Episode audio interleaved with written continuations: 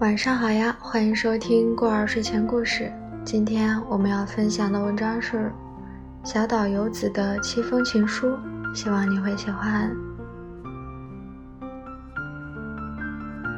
第一封情书，一九四五年十二月二十五日，游子，太阳已经完全没入了海面，我真的已经完全看不见台湾岛了。你还站在哪里等我吗，游子？请原谅我这个懦弱的男人，从来不敢承认我们两人的相爱。我甚至已经忘记我是如何迷上那个不照规定理发而惹得我大发雷霆的女孩了。游子，你固执不讲理，爱玩爱流行。我却如此受不住的迷恋你，只是好不容易你毕业了，我们却战败了。我是战败国的子民，贵族的骄傲瞬间堕落为犯人的枷锁。我只是个穷教师，为何要背负一个民族的罪？时代的宿命是时代的罪过，我只是个穷教师，却必须要放弃你。第二封信，第三天，该怎么克制自己不去想你？你是南方艳阳下成长的学生，我是飘雪的北方渡洋过海的老师。我们是这么的不同，为何却会如此的相爱？我怀念艳阳，我怀念热风，我犹有记忆。你被红衣惹毛的样子，我知道我不该嘲笑你，但是你踩着红椅的样子真美，像踩着一种奇幻的舞步，愤怒、强烈，又带有轻佻的嬉笑。游子，我就是那时爱上你的，多希望这时有暴风把我淹没在这台湾和日本间的海域。这样，我就不必为了我的懦弱负责。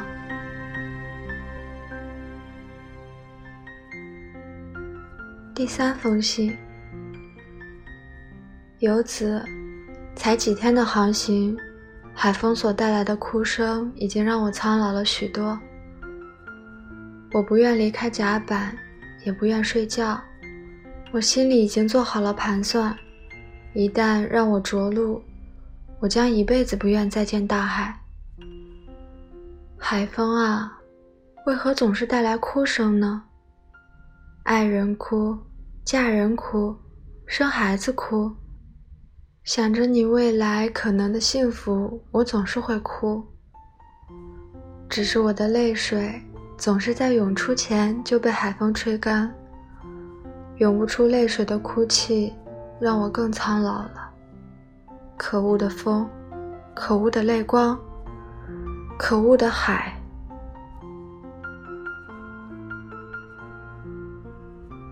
第四封信。十二月的海总是带着愤怒，我承受着耻辱和悔恨的臭味，陪同不安静的晃荡。不明白我到底是归乡还是离乡。傍晚。已经进入日本海，白天我头痛欲裂，可恶的浓雾阻挡了我一整个白天的视线。而现在的星光真美。记得你才是中学一年级的小女生时，就胆敢以天狗食日的农村传说来挑战我月食的天文理论。再说一件不怕你挑战的理论，你知道？我们现在所看到的星光，是自几亿光年的星球上所发出来的光吗？我们现在才看到，几亿光年的台湾岛和日本岛，又是什么样子的呢？山还是山，海还是海，却不见了人。我想再多看几眼星空，在这什么都善变的人世间，我想看一眼永恒。遇见了要往台湾避冬的乌鱼群，我把对你的思念寄放在其中一只身上，希望你的渔人父亲可以将它捕获。游子，尽管它的气味辛酸，你也一定要尝一口，你会明白。我不是抛弃你，我是舍不得你。我在众人熟睡的甲板上反复低喃：我不是抛弃你，我是舍不得你。第五封信。天亮了，但又有何关系？反正日光总是带来浓雾黎明前的一段恍惚。我见到了日后的你，韶华已逝。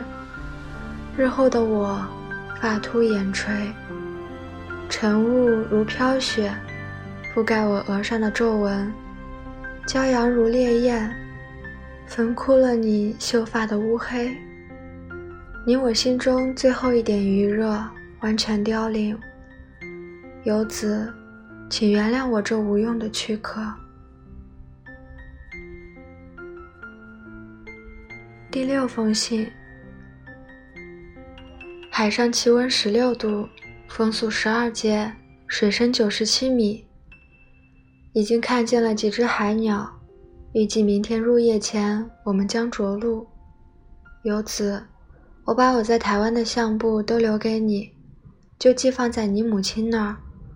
但我偷了一张，是你在海边玩水的那张。照片里的海没风。也没雨，照片里的你笑得就像在天堂。不管你的未来属于谁，谁都配不上你。原本以为我能将美好回忆妥善打包，到头来却发现我能携走的只有虚无。我真的很想你啊，彩虹。但愿这彩虹的两端，足以跨过海洋，连接我和你。第七封信，由此，我已经平安着陆。七天的航行，我终于踩上我战后残破的土地。可是，我却开始思念海洋。这海洋为何总是站在希望和灭绝两个极端？这是我的最后一封信，待会儿我就会把信寄出去。这容不下爱情的海洋，至少容得下相思吧。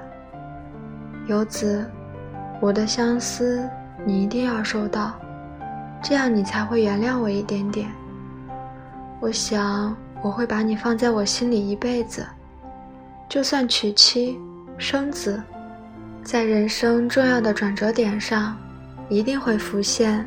你提着笨重的行李逃家，在遣返的人潮中，你孤单地站着。你戴着那顶存了好久的钱才能买到的白色针织帽，是为了让我能在人群中发现你吧？我看见了，我看见了，你安静不动地站着。像七月的烈日，让我不敢再多看你一眼。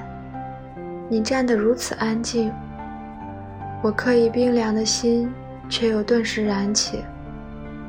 我伤心，又不敢让遗憾流露。我心里嘀咕，嘴巴却一声不吭。